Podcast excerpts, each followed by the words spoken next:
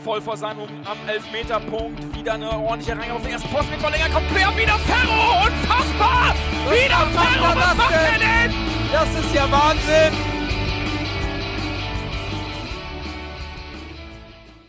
Moin und herzlich willkommen in der HSV Klönstuf. Heute Ausgabe 160 nach dem Spiel in Nürnberg. Ähm, heute haben wir auch zwei Ausfälle zu beklagen. Der eine hat sich ja äh, schon vorher abgemeldet, das ist der Jan, der macht heute eine Pause. Und äh, der Fiete, den hat das äh, ja, gesundheitlich ein bisschen erwischt, nichts Schlimmes. Wir hoffen, dass er die kommenden Tage wieder fit sein wird, aber der gönnt sich dementsprechend auch eine Pause. So, und deswegen, äh, daher wisst ihr jetzt alle Bescheid. Wir haben heute sozusagen einen Nord-Süd-Gipfel in Anführungsstrichen. Äh, Grüße aus Bremen Richtung Koblenz. Moin Chris. Ja, liebe Grüße in den Osten. ja, wenn dann, wenn dann eher Westen. Wir sind ja schon hier in Bremen, sind wir schon fast in Holland. Ja. Aber von Koblenz seid ihr östlich. Also nordöstlich, aber ich wollte nicht in den Norden sagen, dann hätte das keinen Sinn erge ergeben. Äh, nordwestlich. Nee, Koblenz. Koblenz. ist Koblenz ist näher an Fra also ich glaube, Koblenz ist westlicher als Bremen. Ich gucke jetzt mal bei Google Maps. Ne, das kann ich mir nicht vorstellen. Wir, wir sind ja schon hier fast in. Ja, komm, jetzt, äh, liebe Hörer, jetzt habt ihr noch ein bisschen Erdkunde am Anfang. Ja, weil Aber äh, man wird ja auch nicht, nicht dümmer. Das, Jetzt das hat man davon, dass der Jan nicht da ist, ne? Äh, unser Erdkundelehrer, der wird jetzt schon wieder durchdrehen, wenn er dann die, die Folge hört. So, ich Und, google gerade äh, mal den Breitengrad. Das kann ich mir jetzt echt nicht vorstellen, aber ich lasse mich gerne eines Besseren belehren. So, Koblenz ist hier unten irgendwo. Ah, du hast recht. Ich nehme alles zurück und behaupte das Gegenteil. Cool, da habe ich nochmal Glück gehabt. Aber liebe Grüße in, in den Osten. Danke dir. Ja, ähm, ja, müssen wir beide alleine heute die große Analyse machen nach dem Spiel in Nürnberg und ähm, ja, fangen wir mit dem Spiel an. Wie hast du das Spiel gesehen? Es gibt ja auch, sag ich mal, von Seiten des HSV, von Spieler und Verantwortlichen auch unterschiedliche Einschätzungen. Wie hast du das wahrgenommen? Die beiden Halbzeiten und das Gesamtergebnis? Ich finde, es war ein enges Spiel, das meiner Meinung nach eher ein Unentschieden war als jetzt ein Sieg. Aber das ist immer die Gefahr bei solchen Spielen. Ich erinnere mich, letztes Jahr, da war es ja auch Pauli gegen Hamburg zum Beispiel. Und da sagte ich noch zum Jan, als wir das live geguckt hatten, ähm, hier, pass auf, eine Flanke und dann kriegst du ein Tor aus dem Nichts. Und dann ist das auch so gekommen. Ähm, sowas kann halt immer passieren in so ganz engen Spielen, dass so eine Einzelaktion ähm, zu einem Tor führt. Und so ist es auch diesmal gekommen. Man darf sich nicht beschweren, wenn man solche Spiele verliert. Man darf sich aber auch darüber freuen, wenn man solche Spiele gewinnt. So, so quasi ein Lucky Punch. Aber gut, ein Sieg war halt eher unwahrscheinlich bei der Spielweise, auch wie der Spielverlauf war. Ähm, aber Leistung, am leistungsgerechtesten wäre tatsächlich das Unentschieden. Wie siehst du das? Ja, also kann ich eigentlich fast unterstreichen. Ich bin gerade tatsächlich ein bisschen in, ins äh, Stocken geraten, wo ich hier die Statistik hier von Sofascore sehe. Äh, beide Mannschaften da zwei Großchancen, der HSV beide verdattelt, äh, Nürnberg eine. Ähm, ich bin echt erstaunt, dass wir mehr Torschüsse abgegeben haben. Hätte ich jetzt so äh, aus der Erinnerung jetzt nicht mehr gedacht, muss ich ganz ehrlich gestehen. Äh, wobei die 14, 14 zu 11 Torschüsse waren äh, vier aufs Tor, bei Nürnberg auch. Also von daher äh, ist immer die Frage, was wird wirklich als Torschuss schon gewertet und was nicht. Und äh, ja, also für mich, das war eigentlich ein Unentschieden und ähm, ich, ich weiß jetzt nicht genau, ob das Mutzel war oder so, der hat es ganz gut wiedergegeben. Äh, ähm, eigentlich hatte, haben sich beide Mannschaften auf ein Unentschieden eingestellt und dann ja, kam dieser Aussetzer auch von, von, wobei da sind wir beide, glaube ich, unterschiedlicher Meinung. Äh, Ich fand schon, dass es ein, eine, äh, ein Ball war, den Heuer Fernandes halten muss. Ähm, klar, er war ein bisschen, äh, hat ihn spät gesehen und so weiter, aber ich glaube schon, dass es seine Ecke und sollte er eigentlich haben. Und ja, dumm gelaufen. HSV konnte dann nichts mehr äh, entgegensetzen und dann äh, ja, verlierst du eben das Spiel. Ja, solche, da sind wir tatsächlich nicht einer Meinung, aber müssen wir jetzt auch kein großes Fass draus machen. Das sind einfach sehr türkische Flanken. Die, die sind jetzt clever, wenn sie zum Tor hin sind. Wenn der Stürmer nicht rankommt, dann kann, können die reingehen. Es sieht für mich sehr lange danach aus, als würde der Stürmer da rankommen. Somit versuchst du dich ja halt auch irgendwie nicht, also du siehst auch lächerlich aus, wenn der nach links springt und der Ball dann in die Mitte geköpft wird. Und das ist eine ganz undankbare Situation. Im Idealfall darf eigentlich ein äh, Stürmer nicht so frei da vom Tor stehen. Also da sehe ich den größeren Fehler, nämlich wenn der zugedeckt ist, dann kommt ähm, ähm, Ferro gar nicht in die äh, Situation, die gekommen ist. Dass es unglücklich aussieht, ja, aber selbst wenn es ein Patzer ist, dann würde ich auch sagen, der Kerl hat uns in den letzten Spielen mal von der Blamage be be ähm, äh, beschützt. Ab und zu hat er den Punkt festgehalten und deshalb will ich auch nicht den Stab über ihn brechen.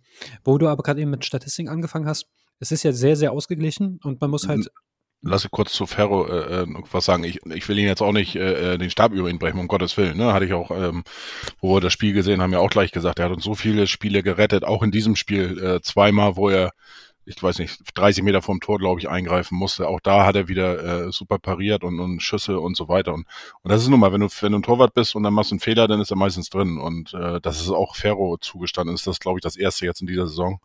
Ähm, ob es jetzt seine Schuld war oder nicht, äh, wie gesagt, brauchen wir nicht diskutieren und äh, abgehakt, fertig. Ja, Torwart und Stürmer, das sind die Positionen, wo Fehler immer ganz doof aussehen. Ne? Äh, Timo Werner im Sturm zum Beispiel, da gibt es ja eine tolle Compilation, die habe ich meiner Mama gezeigt. Da hat sie mich gefragt, ob der Berufsfußballer ist. Ich dann so, ja, der verdient sogar gar nicht mal so schlecht, Mami. Ähm, und beim Torwart sieht es natürlich noch übler aus. Also habe ich aber auch gar nicht so wahrgenommen, dass du den jetzt madig redest, aber ja, gut, so sind die sozialen Netzwerke, da, da liest man manchmal, da, da haben manche Leute dann offensichtlich äh, mehr als 20 Spieltage gewartet, um endlich mal sagen zu können, ich hab's doch gesagt. ja, und gut, sowas kann ich nicht ernst nehmen, das will ich auch nicht. Habe ich aber auch äh, kaum gelesen, muss ich, muss ich auch gestehen. Also ich glaube, da wissen, wissen schon die meisten, also was der uns an Punkte gebracht hat und, und äh, auch natürlich im, gerade im DFB-Pokal dreimal Elfmeterschießen weiter. Ähm, seit Social Media sage ich ähm, folgende Sätze nicht mehr. So dumm kann niemand sein. Dazu gibt es keine zwei Meinungen und das hat noch niemand gemacht. Äh, tatsächlich äh, die drei Sachen, aber du hast recht, es ist natürlich die Minderheit. Äh, bei den Statistiken ein total ausgeglichenes Spiel, aber zwei Statistiken, ja, die äh, tun weh. Und äh, es hängt ja immer davon ab, welchen Dienst man nutzt. Äh, du benutzt ja gerne Soccer Score, finde ich auch nicht schlecht. Ich benutze aber trotzdem noch lieber FODMOB. Und bei FODMOB gibt es zwei Statistiken, wo wir ganz schlecht aussehen. Das eine ist die erfolgreichen Ballabnahmen. Da haben, ähm, hat Nürnberg 13, respektive 81 Prozent, wir 6, respektive 40 Prozent. Das heißt offensichtlich, okay, bei der Zweikampfstärke ist das so eine Sache. Und ähm, was äh, das siehst du halt auch noch an einer anderen Stelle. Ja, jetzt habe ich irgendwie zu weit gescrollt, aber gefährliche Pässe. Da äh, ziehen wir ganz den kürzeren. Da sehe ich auch das Problem des Spiels. Ähm, du hast in den letzten fünf Minuten gesehen, äh, dass der HSV komischerweise immer, wenn er in Rückstand gerät, dann kann er doch die Brechstange auspacken. Dann kann er mal alles nach vorne werfen. Warum immer erst bei Rückstand? Und du hast es auch beim Tor gesehen. Ähm, das Schönste am Tor ist eigentlich das Zuspiel aus der äh, Abwehr heraus. Weil Meffert steht ein bisschen, also im Zentrum des Geschehens und er ist umzingelt von Nürnberg-Spielern. Ich glaube, fünf, sechs Leute. Ja, wenn man sich dann die Mühe macht, man macht einen Screenshot und macht so einen kleinen Quadranten drumherum, dann sieht man, dass das eine tödliche Zone ist. Das Coole ist, wenn der Ball ankommt, dann können alle anderen ausschwärmen er, und er spielt den Ball auch geschickt weiter.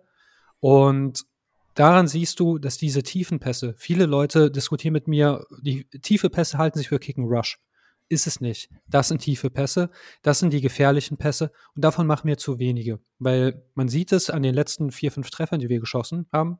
Immer wenn wir nicht wie der HSV spielen, schießen wir unsere Tore. Einfache Flanke, ganz unkompliziert, Kopfball drin. Kein, nichts, nichts Besonderes, ja. Oder auch wenn wir diese tiefen, gefährlichen Pässe spielen, da kommt ja auch was drum herum. Und da habe ich mich geärgert in der Schlussphase, dass äh, wir müssen das Tor machen und dann die kurze Ecke. Gut, kann ich mitleben, wenn man dann direkt reinflankt. Aber dann wird der Ball immer weiter gepasst, immer weiter gepasst, die Lücke gesucht. Du wirst sie nicht finden. Die stehen zu 11 im 16er. Das hat mich gestört. Wie siehst du es? Ja, ähm, wir haben da, da ja gestern, glaube ich, schon, schon ein bisschen, äh, während des Spiels ein bisschen drüber gesprochen. Nee, vorgestern war das ja. Abend. Ähm, ja, bin ich bei dir. Ähm, da würde mich mal aber mal interessieren, ich weiß jetzt nicht, ob du da geguckt hast, wie das bei anderen Mannschaften aussieht äh, mit den gefährlichen Pässen, die auch so einen hohen Ballbesitzfußball spielen. Ähm, wie da diese, diese sogenannten gefährlichen Pässe, ob es die äh, äh, bei denen deutlich mehr gibt, ob wir da wirklich so schlecht sind oder ob das auch ein bisschen an der Spielanlage liegt. Ähm, ist so ein bisschen meine Vermutung mit, aber du hast natürlich absolut recht. Äh, dieser einfache, schnörkellose Fußball äh, kann ja wie eine Wunderwaffe sein. Ähm, einfach über die Außenflanke rein. Äh, wir haben Leute, ich meine, Glatzel, ich weiß nicht, wie viele Kopfballtore der jetzt schon gemacht hat, hat von seinen 15, 16 Toren, äh, äh, wahrscheinlich zwei Drittel oder sowas. Und ähm, dass er das kann, ist bewiesen. Braucht braucht man gar nicht äh, drüber diskutieren. Und das ist natürlich, was ein bisschen so fehlt. Ähm, ja, also generell muss ich sagen, fand ich den Auftritt ziemlich durchschnittlich. Ja, aber immerhin müssen wir nicht mehr über Glasses Quartetten sprechen, weil in der Rückrunde trifft er wie im Fließband. Also zumindest wäre diese eine Diskussion los. Ja. Also hoffe ich zumindest. Also, weil was soll er noch mehr machen? Also ähm, drei Tore ja, machen und wir ja. verlieren ein 4 zu 3. Aber wo, wo du sagst, ich, ich finde es halt, man kann doch zum Spiel gar nicht viel sagen, weil es war halt wirklich sehr fad, sehr durchschnittlich. Ich weiß nicht, was haben, was damit die letzten Ergebnisse auch zu tun haben, ne? Ähm, ja. Die, die halt auch einfach, darüber hatten wir in der letzten Folge gesprochen, so ein Trend kann kommen. Und das haben wir jetzt. Jetzt vier mhm. Spiele ohne Sieg. Also Karlsruhe ist kein Sieg, weil nach 90 Minuten unentschieden, nach äh, Verlängerung unentschieden, das Elfmeterschießen ist eine Lotterie. Cool, dass wir es äh, äh, geschafft haben. Äh, auch da, danke Ferro. Aber letzten Endes ist es so, das sieht dann alles so ein bisschen, also viele gucken ganz Zeit jetzt panisch auf die Tabelle und sagen, ach, die Punkte dazwischen. Mich stört das gar nicht, wenn ich ehrlich bin. Wir sind jetzt meiner Meinung nach wieder da, wo ich uns ursprünglich gesehen hatte. Wir haben es ja mal übertroffen, als wir diese Siege geholt haben, die ich nicht eingerechnet habe. Und jetzt haben wir da Punkte gelassen, wo ich gedacht hätte, okay, die müssten wir nehmen. Ähm, aber diese Tendenz, diese vier Spiele am Stück nicht zu gewinnen, auch dass dieser Fußball momentan, man sieht im Spiel auch, dass das sehr ähm, beklemmt wirkt, irgendwie nicht frei, irgendwie als würde da irgendwas nicht stimmen. Das sieht man diesen vier Spielen halt leider auch an. Und das ist das, was mir Sorgen macht. Nicht die Punkte. Meinetwegen sollen die anderen drei Punkte noch mehr haben. Die Saison ist lang genug. Mit einem guten Endsport kriegst du das hin. Aber ich frage mich momentan, wo der Turnaround herkommen muss. Natürlich, ab und zu hast du auch ein bisschen das Spielglück, dann schießt ein Gegner ab und dann ist der Schalter wieder umgelegt, ja. Aber ja, Spielglück ist auch so ein Punkt unter anderem, ja. Wenn man sich das 1 zu 0 anguckt, Gut, klar, Meffert muss sich nicht so vernaschen lassen, aber dass der Ball dann so abgefälscht wird, dass der dem anderen vor die Füße fällt, ist unglücklich. Auf der anderen Seite hatten wir eine ähnliche Situation. Natürlich fällt der Ball dann nicht so glücklich. Das ist dieses sogenannte Spielglück auch, ja. ja. Und das fehlt auch, wobei natürlich, ich will es nicht nur darauf schieben, man ist auch ein bisschen selbst schuld, dass man in den letzten vier Spielen da nur so wenig geholt hat. Ähm, da müsste man diverse Dinge ändern. Wenn man das nicht tut, dann ist man ein bisschen auf das, dann werden wir immer diesen Weg weitergehen, wie wir gehen. Und dann müssen wir darauf hoffen, dass die anderen häufiger patzen als wir. Also mehr Mut wär, würde schon nicht schaden, denke ich. Ja, ich glaube schon, ähm, wir haben auch gar nichts mehr zu verlieren. Äh, muss man auch ganz klar sagen. Wir haben jetzt die ähm, von den ja, sieben Mannschaften oder, oder vielleicht auch acht, äh, Paderborn, ähm, sind zwar aktuell äh, mit, mit, ja gut, das sind elf Punkte, das ist natürlich schon äh, eine Hausnummer, die kann man vielleicht rausnehmen, aber ähm, dann nehme ich die Top 7, gegen die haben wir alle gespielt. Ne, ähm, unser stärkster Gegner gemäß Tabelle, das ist Paderborn noch und dann spielen wir nur noch in Anführungsstrichen gegen Mannschaften, die äh, weiter runter sind und ähm, wir haben in der Hinrunde gegen die Mannschaften, gegen die wir jetzt noch spielen, ähm, also neun Spielen haben wir 16 Punkte geholt und 16 Punkte wird nicht reichen. Damit würden wir 57 Punkte haben. Ähm, wir, wir haben in den, in den Spielen jetzt, wenn ich jetzt die nächsten fünf Spiele mal gucke, da haben wir einmal, ohne, äh, einmal gewonnen, das nächste äh, einmal gewonnen und äh, viermal unentschieden gespielt. So, ähm, das sind natürlich Spiele, ähm, ja, da wo wir unentschieden gespielt haben, müssen wir gewinnen. Also ich sag mal, von den viermal unentschieden, dreimal gewinnen, einmal unentschieden. Oder einmal verlieren meinetwegen auch, dann hast du neun Punkte statt vier, dann hast du schon mal fünf mehr gemacht als in der Hinrunde. Ähm, ich sag mal, da ist noch Luft nach oben. Ne? Ähm, aber sechs Punkte, das ist natürlich schon äh, eine Hausnummer. Wir haben äh, oben mit Werder Bremen und mit Darmstadt im Moment, äh, da gelingt fast alles. Äh, dritter Platz ist St. Pauli, scheint sich wieder gefangen zu haben. Ähm, einfach ist das nicht, aber wir haben nichts mehr zu verlieren und, und jetzt müssen wir einfach sehen, dass wir vielleicht noch mutiger spielen. Und ähm, dass die Mannschaft auch einen Rückstand umbiegen kann, hat sie oft genug gezeigt. Und ähm, deswegen glaube ich, ja, gerade im Anfang, ähm, die erste Halbzeit war ja schon mal ein bisschen besser im Vergleich zu Sandhausen oder Werder oder auch Karlsruhe, wo wir in der ersten Halbzeit ein bisschen besser aufgetreten sind im Vergleich. Ähm, aber ich glaube, da geht noch mehr. Und ähm, insgesamt überrascht mich das alles, weil wir eigentlich personell jetzt wieder fast aus dem Vollen schöpfen können. Und ähm, tja, woran, woran hat es gelegen? Also ich fand unseren Auftritt in der ersten Halbzeit gar nicht mal so schlecht, Ja, weil das meine ich. wir waren näher am 1-0 dran als die. Hm. Ich finde, das ist schon ein bisschen aus dem Nichts gefallen. Klar, dann hast du gesehen, dass die Jungs um Fassung ger- gerungen haben. Aber dann haben wir ja auch den wichtigen Ausgleich noch geschossen und das ist dann auch gut.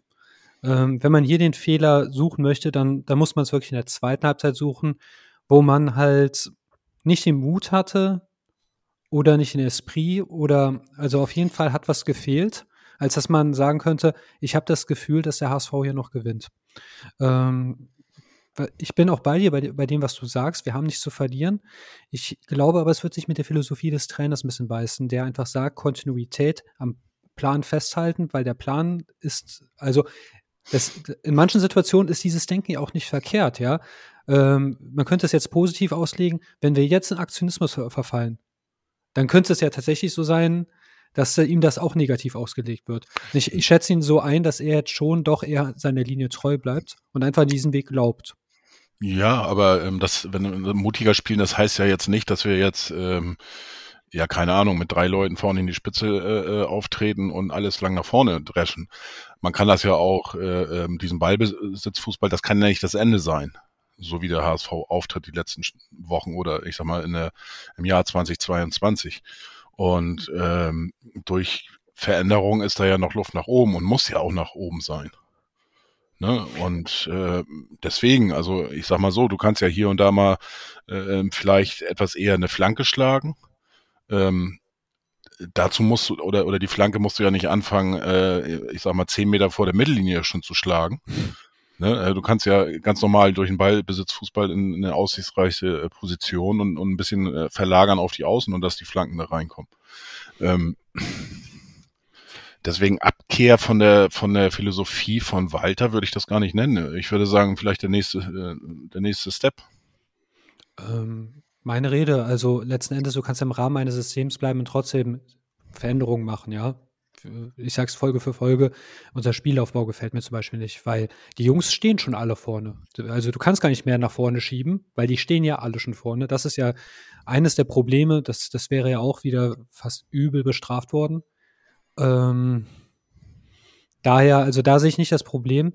Ähm, zu dem, was du über Ballbesitz, Fußball und gefährliche Pässe gesagt hast. Gegenbeispiel, jetzt sagen die Leute, oh, ja, super toller Vergleich. Nee, aber denk an den FC Barcelona zurück oder Spanien. Wir haben sehr, sehr viele. Also da, da war das nämlich eigentlich so wie HSV-Stil, aber dann halt auch irgendwann mal diesen Pass suchen. Natürlich können wir das nicht eins zu eins adaptieren, weil wir nicht ähm, diese technische Sauberkeit haben. Äh, dadurch ver äh, verlieren wir auch immer Zeit und dann steht der äh, Verteidiger auch einem auf den Füßen oder macht den Passweg zu. Hat man auch in diesem Spiel sehr häufig gesehen, weil ich glaube, Nürnberg ist schon eine der Mannschaften, die ein bisschen besser verteidigen kann in der Liga. Und dadurch gab es auch immer viel Ballverlust auf beiden Seiten, aber auch gute Ballrückgewinnung. Das ist etwas, woran man zum Beispiel auch arbeiten kann, wenn der Gegner den Ball hat, ins Gegenpressing gehen. Ja, weil ähm, das ist die einzige Chance, wenn ich im Gegenpressing den Ball gewinne und dann relativ schnell zum Tor ziehe. Dann habe ich mal die Räume. Das wäre sowas, was man machen kann. Den Spielaufbau verändern wäre auch eine Möglichkeit. Du, du würdest ja dieser Kernphilosophie treu bleiben. Mhm. Ähm, genauso halt aber auch, wie du schon sagst, mit den Flanken. Ähm, da wird sich der Ball häufig da zu kompliziert hin und her geschoben. Mach's einfach. Ähm, mach's einfach ist auch so eine Devise in der zweiten Liga, würde ich behaupten. Weil je komplizierter du es machst, hat schon einen Grund, warum die Leute in der zweiten Liga spielen, nicht in der ersten. Ich will die ja gar nicht dissen oder so, aber ich habe schon das Gefühl, dass wir manchmal auch zu kompliziert spielen, es zu schön machen wollen. Und es zeigt sich halt dann, wenn wir mal die Brechstangen auspacken, dann geht ja was. Das hast du ja auch im Pokalspiel gesehen. Ähm, und mit Glatzel, ja, ne, ich, ich war auch in der Hinrunde nicht immer zufrieden mit ihm, aber momentan ist er im Vollstrecker-Modus. Und wie reißt auch das Tor, darüber müssen wir auch reden, ja. Also, ähm, ich habe ich erinnere mich noch, wir gucken das und ich sage hier, krass, dieser Treffer, wie ein Topstürmer, ja. Und äh, ich glaube, der Jan, der hat das da gar nicht so realisiert, wie geil das Tor war. Der hat sich aber gewundert, krass, nur 7% Torwahrscheinlichkeit. Warum? Nämlich, der Ball kommt von außen und du schießt ihn dann One-Touch in die Ecke, in die andere Ecke, also nicht gegen den Lauf. Und das macht es ja richtig schwer. Das Tor, das er Reis geschossen hat, das, das verballern dir die Hälfte de, äh, der Bundesliga-Stürmer. Das ist ein supergeiles Tor gewesen. Mhm. Und halt auch, wie man sagt, äh, äh, wie ich ja zuvor gesagt habe, A, der, der äh, Pass schon mal zu Meffert auf den Außen und dann halt auch wirklich in den engen Raum. Der ganze Spielaufbau war unwahrscheinlich. Das waren nur gefährliche Pässe in dieser Situation, aber das musste auch mal gehen, weil es ist auch sehr wichtig, einfach mal ein bisschen unberechenbar zu werden. Und tatsächlich, ich weiß, wenn wir jetzt alle mal die HSV-Brille abnehmen, wir wissen schon häufig, wo der Ball landet, bevor er gespielt wird. Ja. Bin ich bei dir. Und ähm, ich habe auch ein bisschen das Gefühl, äh, also die letzten Spiele, ähm, die wir jetzt nicht gewonnen haben, wo wir unten, also Sandhausen, äh, ähm, Werder Bremen und äh, Nürnberg. Ich nehme jetzt mal Pokal ein bisschen außen raus, ähm, weil das sind für mich auch immer noch so, äh, äh ne, 5 Euro Phrasenschwein. Das sind halt äh, andere Spiele, weil da, da geht's in den 90 Minuten beziehungsweise beim HSV 100, 120 plus Elfmeterschießen äh, für beide um alles. Ne? Und, und das heißt, der Gegner ist dann nochmal anders äh, drauf, motiviert oder wie auch immer. Deswegen äh, ja, Pokal schwierig. ist auch immer speziell. Äh, ja, ja, genau. äh, englische Woche, äh, Duo-Dai-Spiel und, und, und, und, und. Auch ja. zu wissen, dass man eigentlich nur noch zwei Schritte von Europa entfernt ist. Und äh, klar, also war, war echt ein bescheidener Auftritt, würde ich auch da sagen, aber können wir gerade mal aus der Rechnung gerne rausnehmen. Ja, genau. So, und ähm, was mir jetzt gerade so aufgefallen ist, ohne das jetzt nachzugucken, ich habe auch das Gefühl, wir, wir spielen selbst von hinten raus einfacher. Und, und mit weniger Risiko, weil ähm, wenn du dich, dich noch dran erinnerst, äh, bei Spielen, äh, ich sag mal, Darmstadt muss man da wieder auch ausklammern, weil da hat ja eigentlich alles geklappt, ähm, aber auch die anderen Spiele, die wir davor hatten, da waren ja öfters dabei, wo, wo wir echt Herzinfarkte gestorben sind, wo hinten richtige Risikopässe waren. Und, und die hast du in den letzten drei Spielen eigentlich kaum gesehen. Fast gar nicht mehr. Das heißt, ähm, da scheinen wir auch ein bisschen, äh, müssen, müssen man jetzt nochmal genau nachgucken, aber auch ein bisschen, äh, vielleicht ein bisschen mehr Wert auf Sicherheit gelegt zu haben. Ähm, das einzige, das einzige Risiko, was wir jetzt hatten, das war echt in Nürnberg so zwei lange Pässe, ne, wo ähm, Ferro raus musste und eingreifen musste. Aber so, so Pässe, wo du denkst, oh, ähm, waren da eigentlich gar nicht so richtig dabei. Also, keine Ahnung, müsste man jetzt noch mal gucken. Also, so vom Gefühl würde ich jetzt auf alle Fälle mal sagen. Vielleicht ist es generell äh, ähm, vielleicht waren, waren, hat das auch, ich meine, das sind ja alles Menschen, das darf man ja auch immer nicht vergessen. Vielleicht ist da tatsächlich etwas zu viel Selbstsicherheit, zu viel Selbstbewusstsein schon gewesen. Ähm, weiß ich nicht, dass das vielleicht ein bisschen abhanden gekommen ist. Ja und nein. Also ich, ich sehe auch, dass eher sichere Bälle gespielt werden, aber diese, das hat irgendwie mit dem Spiel angefangen, wo, wo war der Haier im Totalausfall? Das war Bremen, ne? Sandhausen. Sandhausen. Es hat in Sandhausen komischerweise angefangen. An dem Tag hat ja der Haier wirklich keinen Pass über 10 Zentimeter spielen können. Äh, nur Stoppfehler und, und, und. Und seit dem Spiel beobachte ich das zunehmend bei allen Spielern, bei dem einen mehr und dem anderen weniger.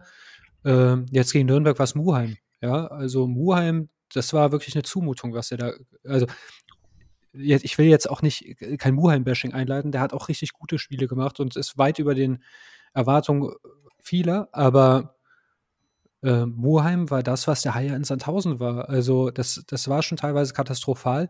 Und wenn du dann natürlich auch mit wenigen hinten stehst, der Gegner auch presst und dann halt so Unsauberkeiten reinkommt, dann, lädst du ihn ein, ne? Und dann machst du auch dir jetzt selbst das Aufbauspiel kaputt, weil dann wird der Ball, selbst wenn du dich verlierst, dann wird irgendwie so, so ungekonnt weitergespielt, dass der andere den schon äh, nicht richtig annehmen kann. Mhm. Ich erinnere mich äh, bei der einen Szene, ich glaube, das war ein Ball auf, auf Jatta oder sonst was, da wäre er richtig durch gewesen, aber dann wird der, äh, kriegt er den Ball zwischen die Beine gespielt und nicht in den Lauf. Das sind so die Kleinigkeiten, diese Unsauberheiten, Ja. die haben in den letzten vier Spielen arg zugenommen.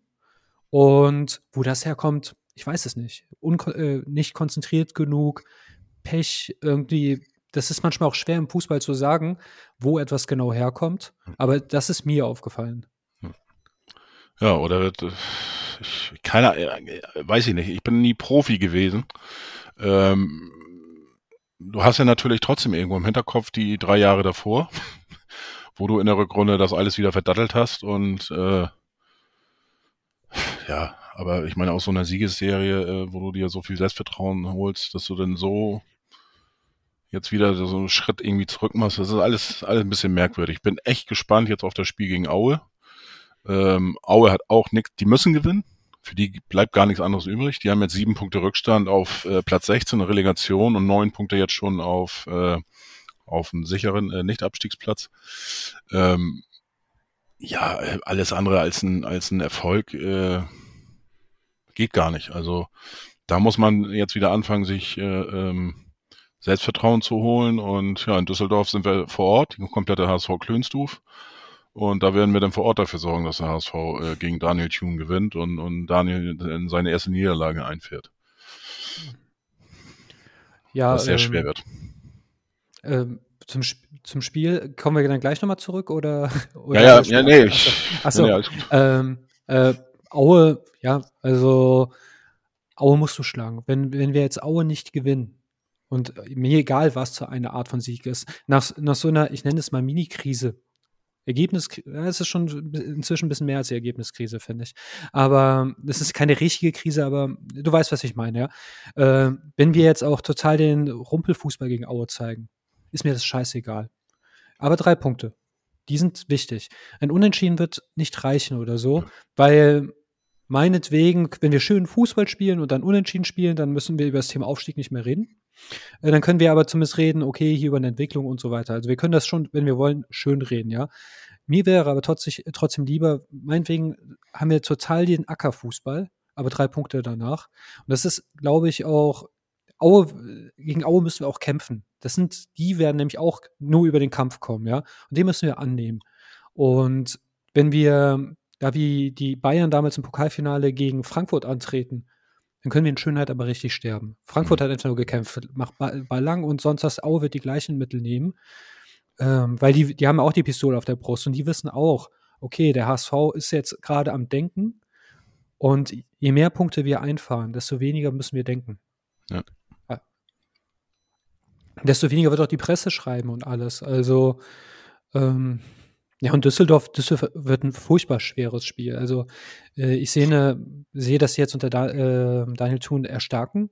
Und die waren ja auch zuvor, man, man wusste gar nicht, warum die unten sind. Wenn du dir den Mhm. Kader anguckst, versteht das keiner. Ja? Ich habe die eher um den Aufstieg mitspielen sehen.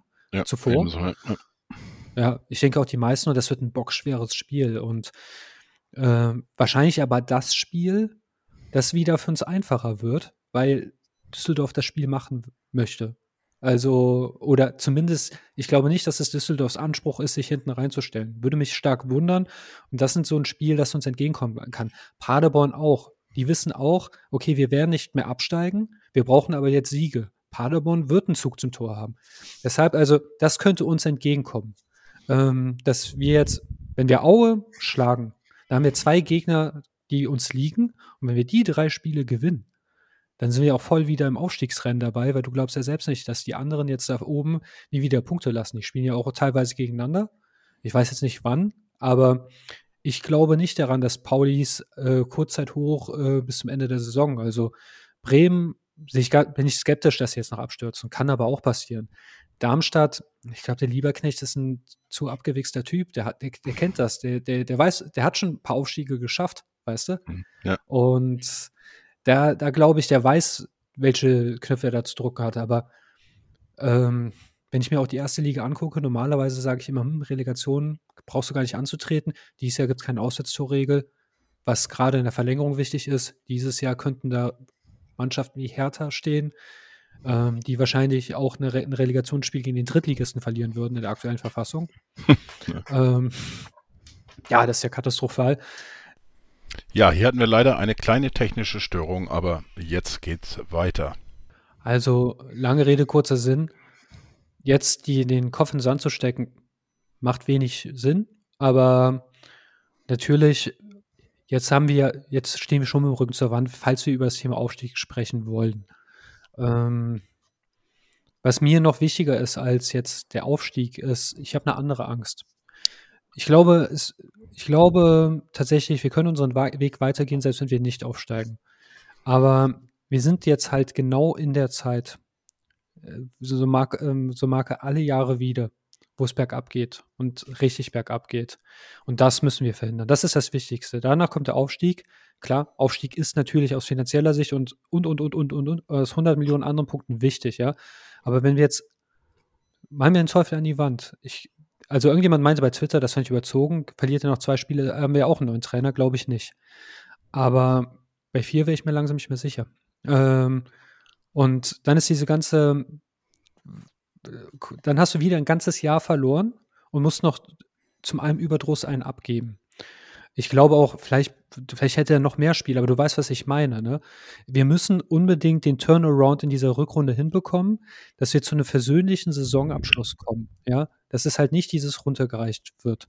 Nämlich, die Sache ist, wenn wir sehr früh aus dem Aufstiegsrennen äh, sind und dann wirklich unsere Krise noch weitergeht, dann Platz 10 und 11, das liest sich so, dass es Bolt von niemandem mehr verantworten kann. Das ist ja nicht so wie, wir sind auf Platz 4 abgerutscht.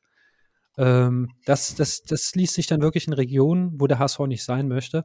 Und das ist wichtig. Und ich glaube auch, die Spieler, vielleicht ist das eine Motivation für sie selbst, ähm, wenn der Trainer früher oder später irgendwann mal gehen sollte, dann geht auch der Sportdirektor und dann wird auch früher oder später, ist für manche Spieler beschissener. Aus purem Egoismus sollten die Dampf geben. Ist nicht so, dass ich jetzt sagen würde, dass sie nicht kämpfen oder sonst was. Das ist auch nicht das. Aber auf jeden Fall sind sie nicht konzentriert. Darauf können wir uns schon einigen. Und ich glaube, jeder Mensch hat irgendwo noch mal 5% Reserve und die müssen sie jetzt einfach abrufen. Damit halt einfach keine Worst-Case-Szenarien kommen. Ähm, wie siehst du es? Also ich wollte jetzt nicht schwarz malen und bitte jetzt auch keine Replies oder sonst was, aber man muss das Thema schon ansprechen. Ja, ja, klar, man muss das definitiv ansprechen. Und ja, ich bin dann noch ein bisschen ratlos, wo das jetzt auch herkommt und warum, wieso, weshalb. Äh, wie gesagt, ich sagte vorhin schon, wir sind, können eigentlich fast wieder aus dem Vollen äh, schöpfen. Ähm, in, in, vermutlich nach der Länderspielpause wird Ambrosius auch wieder ähm, eine Alternative darstellen. Und dann sind wirklich bis auf Leibe alle wieder da. Und äh, das, das überrascht mich schon ein bisschen. Hm. Bin gespannt jetzt mit der Pause, ob die Alidu gut tut, so ähnlich wie bei Reis. Äh, der wirkte auch ein bisschen überspielt, hatte dann, äh, äh ist immer rausgenommen worden von Walter. Der war gegen, gegen Nürnberg wieder richtig gut, war, glaube ich, auch der beste äh, Spieler auf dem Platz. Ähm, ja, Haier, ähm, die, die, die Sperre, der Ausfall jetzt in Nürnberg äh, ist vielleicht auch mal ganz gut für ihn gewesen. Ähm, beim kommenden äh, Heimspiel gegen Aue, äh, da fällt jetzt Meffert aus. Das tut auch richtig weh.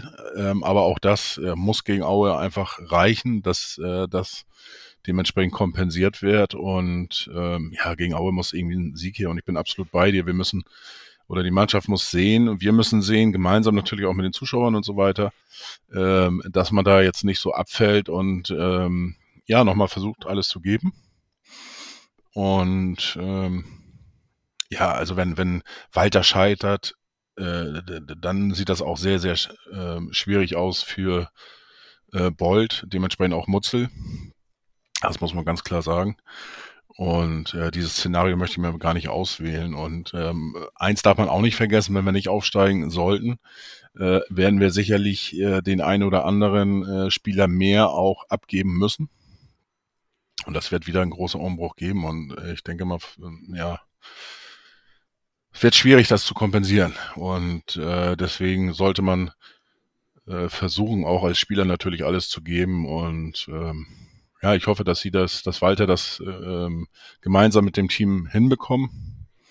Und ähm, ja, im Vergleich zu den äh, vergangenen Jahren äh, wollte ich auch noch eins sagen. Also es war auch die letzten Jahre eigentlich so, dass immer so so ein bisschen über Team Spirit und so weiter, äh, dass es gut läuft, gesprochen worden ist. Dieses Jahr ein bisschen mehr.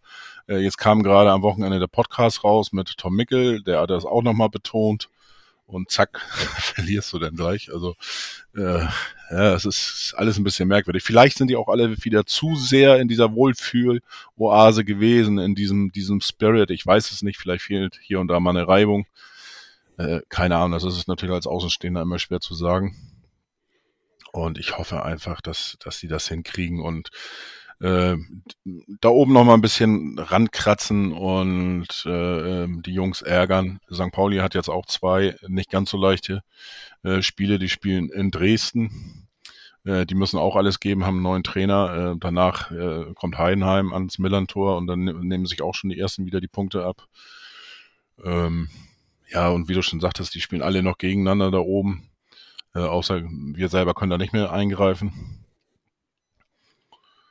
Ja.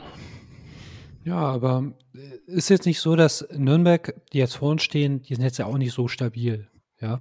Schalke wird, wird man wird sich zeigen, ob ihr, jetzt. Ihr erinnert euch aber, du erinnerst dich aber auch noch an die Ausgabe von vor zwei oder drei Wochen? Hm, ich, ich habe auf Nürnberg zwar getippt, aber ich habe es nicht gesagt, dass sie stabil sind, oder? Nee, aber ähm, ihr habt die, kann auch sein, dass du nicht dabei warst, aber alle haben irgendwie gesagt, äh, Nürnberg äh, kannst du nicht mehr dazu zählen. Ich sage, was ihr alle macht, ist mir egal. Ich zähle sie damit. Ich sage, sechs Punkte kannst du schnell aufholen. Zack, ja. sind sie jetzt ein Punkt vor uns. Also, ne, das ist, ähm, das ist eben ja, die allergeilste zweite Liga aller Zeiten. Da, da, passiert auch sowas immer schnell. Und warum sollte das dem HSV nicht gelingen? Wollte ich gerade sagen, halt, äh, Nürnberg, die können mal für uns spielen. Äh, St. Pauli, glaube ich, wie gesagt, also wenn wir unsere Punkte holen, da, das ist das Wichtige, ja. Wir müssen unsere Punkte holen. Und dann werden wir auch wieder näher rankommen. Es kann sogar schon nächsten Spieltag einfach wieder besser aussehen. Und dann sind wir wieder voll auf Wolke 7 und alles ist gut, ja. Ähm, einfach abwarten, was es angeht. Das Meffert fehlt. Eigentlich perfektes Timing. Ähm, Aue, die werden uns nicht großartig pressen. Wir brauchen da nicht den besten Sechser. Wenn er irgendwann mal fehlen muss und die fünfte gelbe Karte kriegt irgendwann mal der Sechser halt, dann ist das gegen Aue doch sehr gut. Ähm, der ähm, Haier kommt zurück, der kann sechs spielen, soll er das an dem Tag machen. Dank Wagnermann haben wir auch eine äh, Option auf rechts, auch kein Problem, ja. Ähm, und da bin ich also tiefenentspannt. Ambrosius, ob der zurückkommt jetzt die, ob er nächste Woche oder in zehn Wochen zurückkommt, macht, glaube ich, keinen Unterschied, weil mit Jonas David haben wir einen guten Einwechsel in Verteidigung der kommt auch nicht zum Zug. Warum auch? Schonler Wuschkowitsch, das ist die beste Defensive der Liga. Und die, ich, ich habe nicht unsere Probleme in der Defensive gesehen. Ich habe jetzt auch nicht gesehen, ähm, also im Aufbauspiel, ja. Und dadurch sind dann deren Torchancen gekommen. Aber ein klassisches, der Gegner kommt, äh, dribbelt zum äh, hin und muss irgendwie an der Abwehr vorbei, sehe ich eigentlich nie. Ja, also, also im großen Stile lassen wir, glaube ich, sehr wenig Chancen zu. Ähm, und deshalb wüsste ich halt auch nicht. Daher kann er sich meiner Meinung nach gerne lieber zwei, drei Wochen mehr Zeit nehmen und dafür nichts neu aufreißen oder so, ist ja bei so schlimmen Verletzungen ja auch so eine Sache. Aber ja, über ein Thema müssen wir schon noch sprechen, ähm, bezüglich des Trainers, weil er es auch selbst angesprochen hat. Ähm, Tim Walter gibt ja selbst zu, dass er nicht gut, dass mit Wechsel ein bisschen verkackt hat. Ich glaube jetzt nicht, dass das jetzt der totale Knackpunkt war, warum man es hatte. Aber gerade eben hast du gesagt, Alidu die Pause. Ich hätte mir tatsächlich Alidu gewünscht, weil Alidu kann Totalausfall sein. Das haben wir in den letzten Wochen ein paar Mal gesehen. Er kann aber auch alleine ein Spiel gewinnen. Und beim Vinci sehe ich das halt nicht. Ich hätte tatsächlich deshalb die Alidu-Karte gerne gespielt, auch früher gewechselt. Und Jatta und Muheim und ich glaube auch Reis und Meffert, die waren alle stark rot gefährdet. Und weil der Schiedsrichter, da hast du wirklich gesehen, dem waren Manieren wirklich wichtig. Das hast du auch bei der einen Szene gesehen, wo der die äh, gelbe Karte fast zurückgenommen hätte und dann die, die andere Nervensäge dazwischen kam. Haben wir alle tatsächlich so gesehen. Und du hast auch wirklich an seinem Gesichtsausdruck gese äh, gesehen, hier, ähm, mit dem machst du keine Sprenzen, dann kommst du mit dem klar. Und das ist auch so ein Punkt. Ähm, da hast du vier Leute, die knapp vor der roten Karte sind. Und die spielen dann natürlich auch nicht befreit. Ne? Also daher hätte ich da früher gewechselt und wie gesagt, Winsheimer, den Wechsel habe ich am wenigsten verstanden. Muheim, der hat ja wirklich um die rote Karte gebettelt. muss man Na gut, bei Winsheimer bei Jatta, ne? Der war die, der ist gegen Jatta, für Jatta gekommen und Jatta war davor schon, äh, warum auch immer, der war, war gallig, ne? Und äh, aber auch auch eben kurz vor der äh, gelb-roten Karte. Der war einer von den Vieren. Hm. Und hm. damit kann man das noch einigermaßen. Äh, Hätte ich, wie gesagt, lieber äh, Ali Du gesehen. Weil an einem guten Tag kann er ein Spiel entscheiden. Wer weiß aber, ob er einen guten Tag hat, aber Winsheim hatte ihn bislang eigentlich erst einmal gehabt. Sonst ist er halt nicht so der Joker, der. Also es ist kein Nils Petersen, ne? Aber okay, das darauf, also deshalb muss ich jetzt auch nicht jetzt irgendwie ganz krass jetzt eine Wechselpolitik den Fehler suchen. Auch Jatta, muss man sagen, in den letzten Spielen ähm, sehe ich eine ganz steile Entwicklung nach oben. Wenn du das siehst, wenn er über die rechte Seite kommt, zieht er rein und es ist wirklich Ausfallschritt links, rechts, links, rechts und dem kannst du wirklich sehr schwer den Ball abnehmen. Äh, dadurch werden auch im Laufe der Zeit immer mehr Elfmeter kommen, glaube ich, weil irgendjemand wird so dumm sein und ihm einfach in die Beine springen. Und daraus entstehen auch teilweise mit unserer gefährlichen Situationen. Also bei Jatta ähm, den halte ich momentan tatsächlich schon fast für einen Säulenspieler, also in den letzten Wochen. Wer mich total enttäuscht, weil er sich meiner Meinung nach also A, ein bisschen zu wenig bewegt. Und da hast du vielleicht auch deinen Grund, warum es wieder mit uns bergab geht, weil erinnere dich an die Zeit, als ich ganz einfach rumge ja, weil äh, immer, wenn Kittel nicht funktioniert, funktioniert der HSV nicht. Und er bewegt sich in den letzten Spielen relativ wenig. Er versteckt sich auch ein bisschen hinter Mann. Also so, dass er so, manchmal so wirkt es auf mich, äh, als wollte er gar nicht den Ball. Also nicht so, dass er drängt sich da nicht wirklich auf, ja.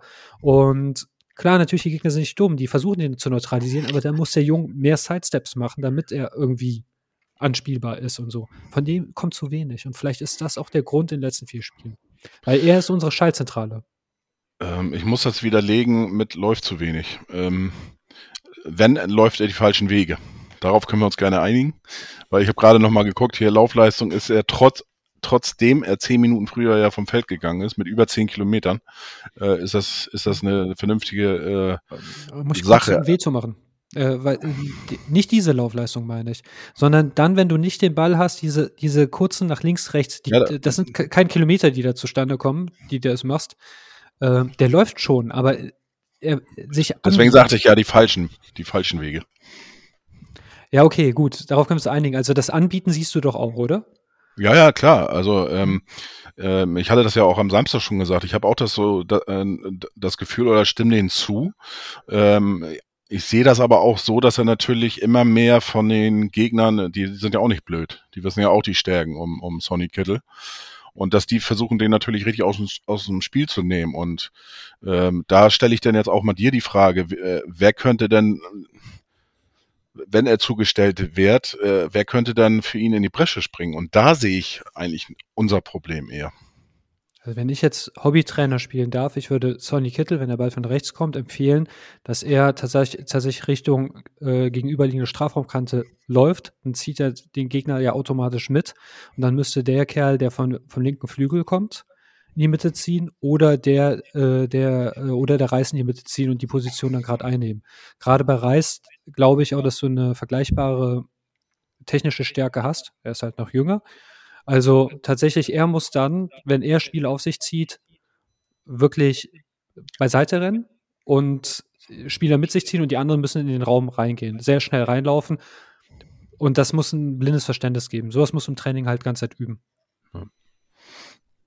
Äh, was natürlich auch gegen Sony äh, spricht, ist seine äh, Zweikampfquote mit 25 Prozent, ist für so einen normal zweikampfstarken Typen ja, der ja auch mit dem Ball umgehen kann, sollte da natürlich deutlich höher liegen und das passt natürlich auch so zu dem Gesamteindruck, was man eben hat bei Sonny Kittel. Ballkontakte finde ich auch relativ wenig. Ähm, er läuft die Wege, versucht sich irgendwo anzubieten. Ähm, ja, nichtsdestotrotz, er hat äh, das Tor auch wieder mit eingeleitet. Ne? Äh, war jetzt nicht direkt äh, Vorlagengeber, glaube ich, aber auch wieder mit eingeleitet. Ähm, zwei Torschussvorlagen auch wieder gegeben. Das heißt, er hat für seine Verhältnisse war das nicht so toll. Es war eine normale Leistung. Also jetzt äh, ja, aus seiner Blickrichtung natürlich war das, äh, geht deutlich mehr. Und äh, ich hoffe einfach, wie gesagt, wenn er jetzt vielleicht so eine kleine Krise hat, äh, dass die anderen ihm da, da raushelfen und dann die anderen irgendwie in die Bresche springen können und müssen. Ja. Das wird auch nur übers Team gehen. In diesem Spiel hätte ich ihn tatsächlich, wir hatten danach bei Clubhouse die Diskussion, äh, da gab es zwei Standpunkte, man hätte ihn auswechseln sollen. Da in dem Lager war ich ja auch. Ich glaube, so ab der 70. Minute habe ich gesagt, bring äh, Kin Zombie. Und äh, dann gab es halt auch einige, die gesagt haben, hier, nee, du nimmst ja doch nicht den Unterschiedsspieler raus. Er ist aber in so einer Situation dann kein Unterschiedsspieler, wenn mhm. er zugedeckt ist und sich nicht freispielen kann. Und unser Spiel wird halt einfach unberechenbarer, wenn äh, Kittel nicht da ist, weil der Gegner das einfach kaum kennt und keiner Kin Zombie einschätzen kann. Also ich meine, der, der sieht ja aus, tatsächlich von Bewegungsabläufen läuft er da wie, herum wie ein Oger. Ich kann da gar nichts einschätzen, ja. Aber der macht, aber immer wenn er reinkommt in letzter Zeit, macht er das gut. Und das wäre natürlich eine, eine, eine Chance gewesen, auch da. Aber wie gesagt, alles auf die Wechsel zu reduzieren, das, das wäre auch zu einfach. Also ähm, ich glaube tatsächlich, ähm, der, du kannst, wenn wir jetzt, ach nee, also man muss nicht immer die Spur wechseln, man kann auch immer in den Reglern arbeiten, ja. Und mhm. daher, ja, ist es schon, wenn du uns auch reden hörst, ist es schon okay, dass wenn das Pendel zugunsten einer Mannschaft ausfällt, dass es dann tatsächlich Nürnberg ist. Das Unentschieden wäre trotzdem, glaube ich, leistungsgerechter gewesen. Und ähm, wir müssen da einfach den Drive jetzt reinbekommen. Das ist Absolut. das Wichtige. Und äh, dass wir ohne Kittel können, haben wir auch beim äh, damaligen Tabellenführer eindrucksvoll gezeigt. In Darmstadt. Vielleicht äh, ähm, spiegelt das auch deine These wieder, ne? dass wir dann einfach unberechenbarer sind, äh, weil Sonny Kittle seine fünfte gelbe Karte do dort hatte und er gar nicht zum Einsatz kam in, in Darmstadt. Schwer zu sagen. Ich glaube tatsächlich, dass wir einfach den besten Tag des Jahres hatten und Darmstadt auch den schlechtesten. Deshalb nehme ich das Spiel mal ungern zum Vergleich, aber es ist auf jeden Fall eine Option, weil ich, ich bin immer der Meinung, wenn du hinten liegst, dann ist es egal, wie hoch zum Schluss. Ja. Äh, beide Niederlagen geben null Punkte, ja. ja. Äh, vom Titel äh, beste Abwehr der Liga kannst du dir nichts kaufen. Ja. Und deshalb, also früher oder später musst du halt mit brachialer Gewalt das regeln, ja. Absolut. Und daher, ich, wir müssen das jetzt wirklich, jetzt zahle ich ins Phrasenschwein wirklich von Spiel zu Spiel sehen, jetzt einfach mal Kittel rauszulassen, um zu überraschen, könnte gerade gegen Aue, wo du vielleicht auch mal diesen Zuckerpass brauchst, komplett das falsche Mittel sein. Absolut. Aber wir sollten uns darauf einigen, dass niemand unantastbar ist. Wenn, selbst auch wenn Buschkowitsch oder Ferro oder sonst wer, wenn die am Ball ganz Zeit vorbei äh, springen, ja, dann musst du die halt auswechseln. Punkt. Ja. Und letzte, und danach bin ich ich persönlich zumindest im Spiel durch, was mich ein bisschen genervt hat, aber das ist jetzt eine Kleinigkeit, aber sie ist komischerweise vielen aufgefallen. Was war das denn vom Schonau? Das habe ich zweimal selbst beobachtet und ich habe mir sagen lassen, es ist sogar dreimal. Gerade, äh, ich Szene kurz zum Abpfiff war das, da wird der Ball lang gespielt, er ist auf dem Weg, der Gegner ist auf dem Weg. Schonlau hat eigentlich den Vorsprung und dreht dann auf einmal ab und überlässt ihm den Ball. Was ist das? Also. Äh, wem, wem überlässt er den Ball? Dem Gegner er, er, er, er stoppt ab und orientiert sich zum eigenen Tor, um das zu verteidigen. Aber der bricht sehr viele Laufduelle ab, um sich zu positionieren. Nee, da muss uns Risiko gehen. In die schnelle Ballrückgewinnung. Ähm, Habe ich nicht verstanden. Die eine Szene habe ich vor mir, also da konnte ich das gut verstehen. Das war noch, noch relativ weit vom, vom äh, äh, eigenen 16er entfernt. Das war äh, auch so ein bisschen halb über die Außen. Also da war das schon okay. Ich glaube, das war auch die Szene, die wir diskutiert hatten. Also da fand ich das jetzt nicht so schlimm. Äh, hätte er machen können. Auf der anderen Seite gehst, gehst du natürlich dann auch mehr ins Risiko. Ne, mit einem Pass oder wie auch immer, dass du dann, äh, äh, ja, dann ist der Gegner alleine aufs Tor zu. Und so hat er eben die Chance noch gehabt, dass er hinten stellen kann. Und dass auch die anderen, weil der, weil der Gegenspieler dadurch auch äh, Fahrt äh, ziemlich häufig äh, verliert. Ne? Jedenfalls war das in, in dieser Szene so. Und dann hast du eben auch die Chance, dass sich die Mitspieler noch hinten mitstellen können. Also Verstehe diese ich. eine Szene, äh, das kann ich, die anderen sind mir jetzt nicht so aufgefallen, muss ich, muss ich gestehen. Deswegen kann ich da jetzt leider nicht viel zu sagen. Äh, verstehe ich auch den Punkt. Ich denke mir halt einfach nur, ich glaube, es müsste 88. Minute sein bei einem Stand von 2 zu 1 oder so. Und das ist das, was ich meine. Man muss das Risiko da suchen. Weil, äh, wenn du wieder abdrehst und der andere sich den Ball zurechtlegen kann, verlierst du halt ein bis zwei Minuten daran. Wenn, wenn er dich dann blöd noch anschießt, dann gibt es einen Eckball, dann verlierst du vier Minuten, dann ist das Spiel rum. Im Kleinen auch das Risiko einfach manchmal suchen. Sieht auch manchmal dann doof aus. Es könnte wirklich sein, dass er dann vielleicht ausrutscht, vorbeirutscht, weiß der Geier was, ja. Ja, und dann, dann hast du ein schönes Meme äh, für Twitter, keine Frage, ja. Aber das gehört dazu. Ich glaube ganz ehrlich, wenn du nicht manchmal all in gehst, dann gewinnst du auch nicht. Na gut, äh, äh, Gott sei Dank ist es ja so, dass ähm, der HSV nicht reagiert auf das, was bei Twitter geschrieben wird, weil sonst hätten wir hätten wir in den bisherigen 25 äh, Spielen plus vier Runden, glaube ich jetzt schon oder fünf Runden Pokal, äh, hätten wir immer eine andere Mannschaft in der zweiten Halbzeit gehabt und ähm, ja, ähm, wie gesagt, mit Schonlau kann ich kann ich schwer zu sagen. Äh, aber ich wollte irgendwas anderes noch gesagt haben. Da bin ich jetzt wieder von abgekommen. Was war das denn noch? Sagen du, Ach so, nachdenkst. Bei den, bei, den, bei den Auswechslungen, das war ja noch mal ein bisschen Thema. Ähm, klar, ich meine, die letzten beiden Auswechslungen, das war natürlich die Reaktion, nachdem du 2-1 in Rückstand bist, dann hast du nochmal äh, Mickel gebracht und hast äh, äh, Suhohn gebracht. Ähm, Suhohn wäre zum Beispiel auch einer, dass ich hoffe, dass der jetzt richtig fit wird und, und das kann auch nochmal einer, äh, der so ein bisschen für Wirbel da vorne äh, sorgen kann. Ähm, ja, die anderen äh, Wechsel von Sonny Kittel und äh, wer ist noch rausgegangen? Jatta. Äh, die sind auch eins zu eins ähm, äh, ausgetauscht worden, ne? Positionswechsel eins zu eins. Mhm. Und äh, ich glaube schon, das war, äh, wo sich der Zeitpunkt eigentlich, wo sich beide mit dem Unentschieden schon aufgestellt haben und dass keiner mehr ein großes Risiko eingehen wollte, da äh, das Ding zu verlieren. Und ähm, hast ja auch gesehen, da waren keine großen Chancen außer und, und dieses war jetzt, äh, ich weiß nicht, wie viel Prozent Wahrscheinlichkeit da war bei dem bei dem Gegentreffer äh, für Nürnberg. Eins, ein Prozent. Ein Prozent, siehst du. Also das war keine Chance, das war einfach äh, ist dumm gelaufen und, und normal wäre es unentschieden und aber auch dann hätte ich gesagt, das ist einfach zu wenig gewesen. Hm. Aber gut, wenn wenn äh, der Trainer wird sich was ge dabei gedacht haben oder das, äh, der Staff, wie man das so sch schön sagt, äh, die haben vielleicht, die wissen ein bisschen mehr wie, wie wir von außen und ähm, ja, vielleicht wussten die äh, oder haben das gesehen, dass er nicht mehr drin war. Ähm, Körpersprache, geistige Frische, wie Tim Walter ja auch immer ganz gerne sagt und so weiter. Das ist immer schwierig. Und wenn du wegen so einem Dödeltor dann äh, das Ding noch, noch äh, vergleichst und einen Punkt dann äh, nicht mitnehmen kannst, ist es natürlich richtig saublöd. Aber gut, jetzt muss der Blick nach vorne. Ja, also um das Spiel dann auch abzuschließen, äh, wir müssen noch ganz kurz über Kaufmann sprechen. Klar, das ist der Wechsel, also zwei, also der Typ ist ja allein schon durch seinen Körpergröße Kopf verstärkt, ne? Weil er müsste ja nicht mehr hochspringen, ne? Mhm. Äh, und dann mit dem Kopf, das, das wäre gut, aber dann, da schwärzen, wenn ich die zwei Bäume äh, im Sturmzentrum habe, dann würde ich tatsächlich Flanken schlagen. Ähm, hingegen bringe ich ihn in die Verlegenheit. Ich habe die dämlich, also was bringt ein Stürmer in Zeiten des Videobeweises dazu im Strafraum, als würde das sowieso nicht danach kontrolliert werden, sich so dumm fallen zu lassen? Ich weiß also ja, also äh, nicht jetzt junger Spieler oder so, das weiß, ähm, weiß mein Neffe, dass da eine Kamera ist. Also das, das, das verstehe ich nicht. Ne? Also auch da, aber ist nicht, dass wir auch deshalb jetzt verloren haben, aber es ist ein Kuriosum, über das man gerade sprechen, äh, das ich gerade ansprechen wollte, weil ich, ich, ich glaube manchmal, dass die Leute, dass sie die, weil er ist ja nicht der Einzige. Ne? Das hast du, das siehst du jeden Spieltag und nicht nur einmal.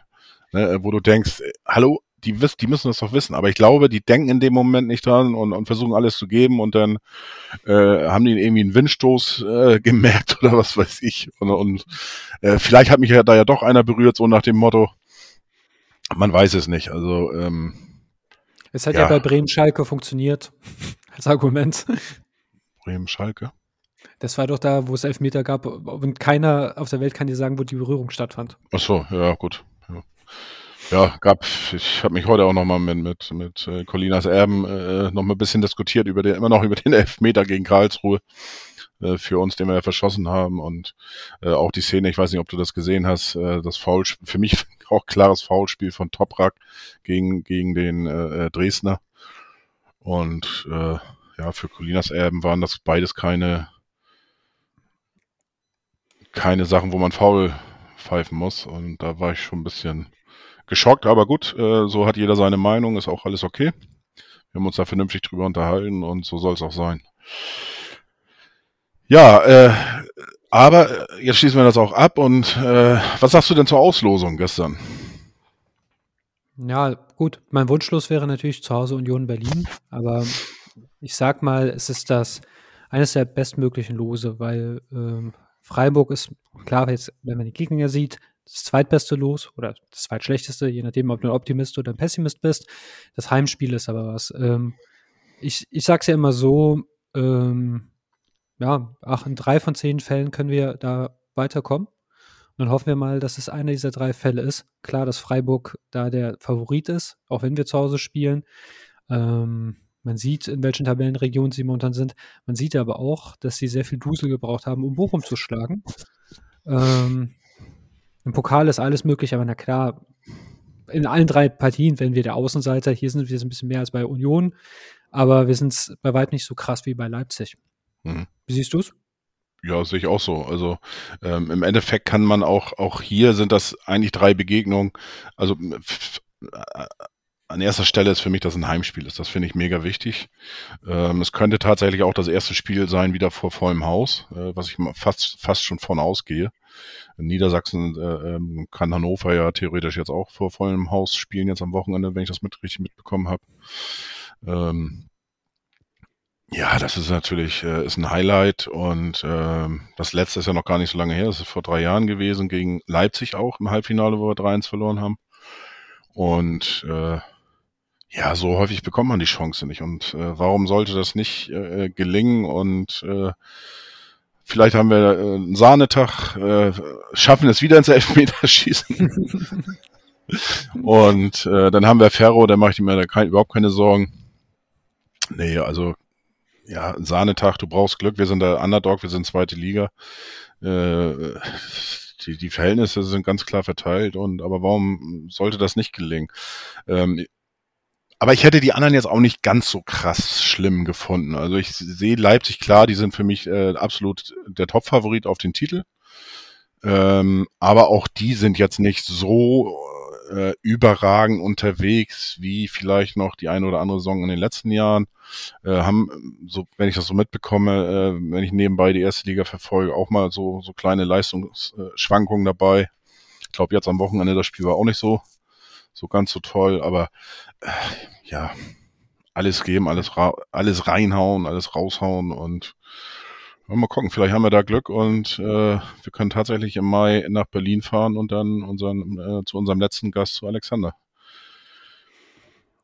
Wobei bei Leipzig täusche ich ja mal nicht. Äh, ich bin gerade einen Artikel am Vorbereiten.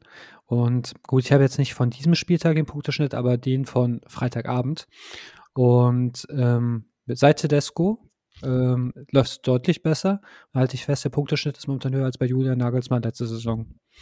Ähm, gut, jetzt könnte er ein paar Kommastellen abgefallen sein durch das Unentschieden. Er hat ja sehr wenig Spiele, aber momentan sind die schon sehr gut mit einem Punkteschnitt von zwei Punkten pro Spiel. Das ist mhm. äh, nur Bayern und Dortmund sind besser. Und also, wenn man Tedesco als Einzelnes, äh, deshalb, also ich bin schon froh, dass wir die umkurven können. Ähm, weil ich kann mir vorstellen tatsächlich, ähm, dass Leipzig so Finalverlierer sind.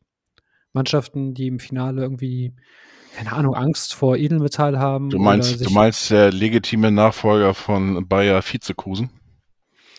Naja, also es ist halt schon so, dass die doch in vielen Wettbewerben erfreulicherweise in meinen Augen, weil ich sehe den deutschen Fußball immer gerne, auch wenn er aus Leipzig ist.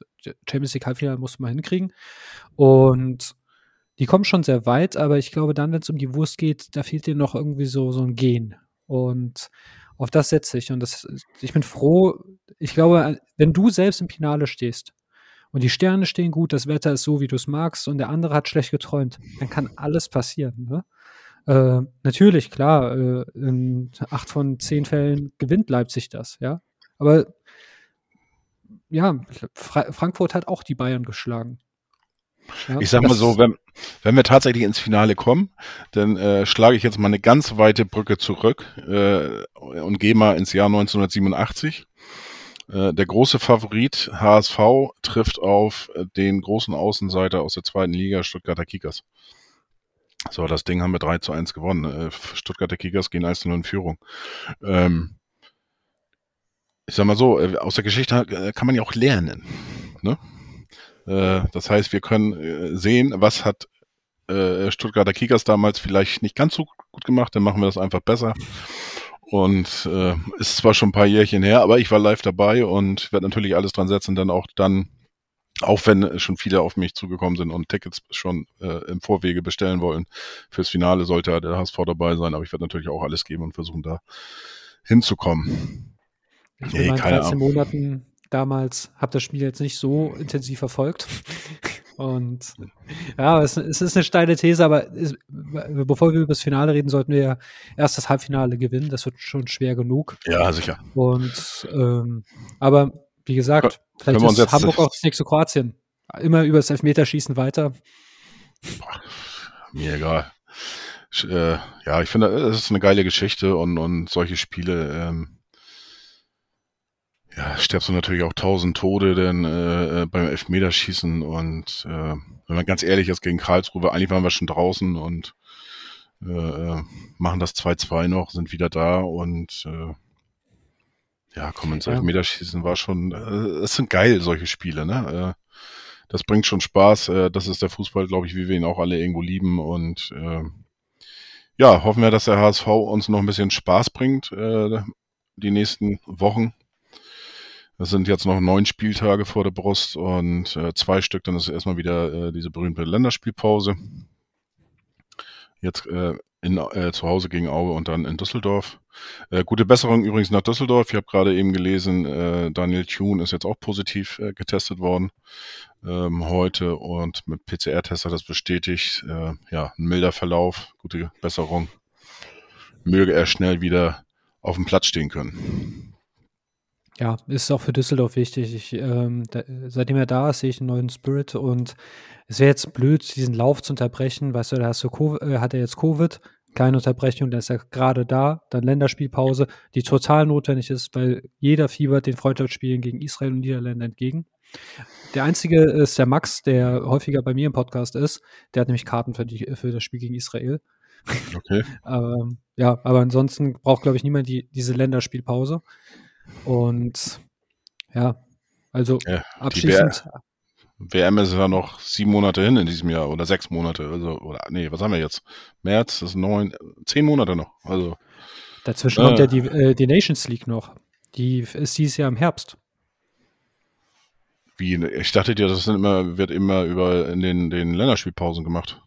Nations naja, League. aber die Herbst-Länderspielpausen sind dann Nations League. Also ja, ach komm mal, UEFA, FIFA, also das Thema, nee, dafür, Gut, also, dafür bin ich wer. Wer, wer da Näheres wissen möchte, der kann dann äh, zu Chris und zu Jan in die Fußballdebatte gehen. Da gibt's dann hohe Kompetenz auch in Sachen Nation League und auch, äh, wie man bei Chris jetzt mitbekommen hat, er weiß sogar, gegen wen Deutschland in der Länderspielpause dann antreten Dank dem Max. Dank dem Max. Ich hätte null gewusst. Hätte ich getippt, ich wäre nie drauf gekommen, muss ich ganz ehrlich gestehen. Ich hätte wahrscheinlich Holland, Italien oder was weiß ich getippt.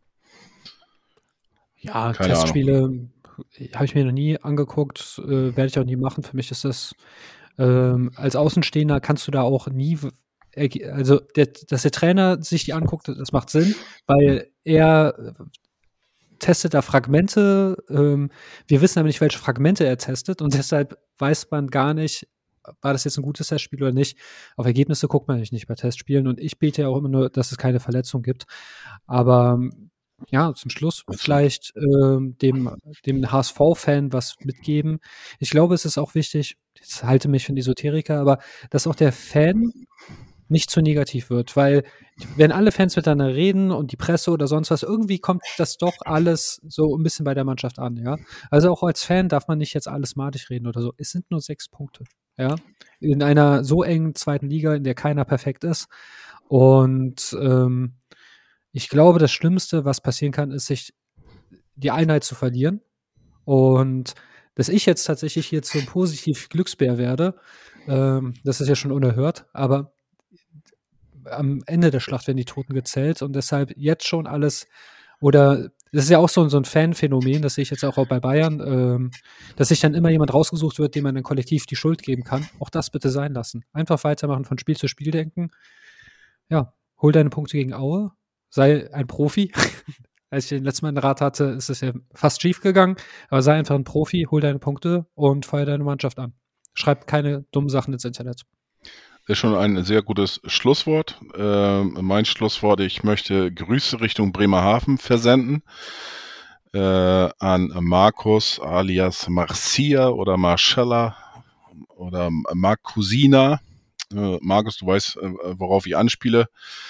Und mein Schlusswort dann eben, um an dem von äh, Chris anzugreifen, äh, nicht anzugreifen, wie nennt man das? Ähm, äh, anzuschließen. Kein Amt, ja, mich, genau. mich anzuknüpfen. An, anzuknüpfen, danke, danke, danke. Ähm, hinten kackt die Ente. Schönen Abend noch und achso, halt, Tipps vergessen. Tipps noch schnell gegen Aue. Dein Tipp, Chris? Puh, 2-0 für den Hamburger SV. Okay, Was ich tippe 4, 4 zu 1. Naja. Einfach mal einen raushauen.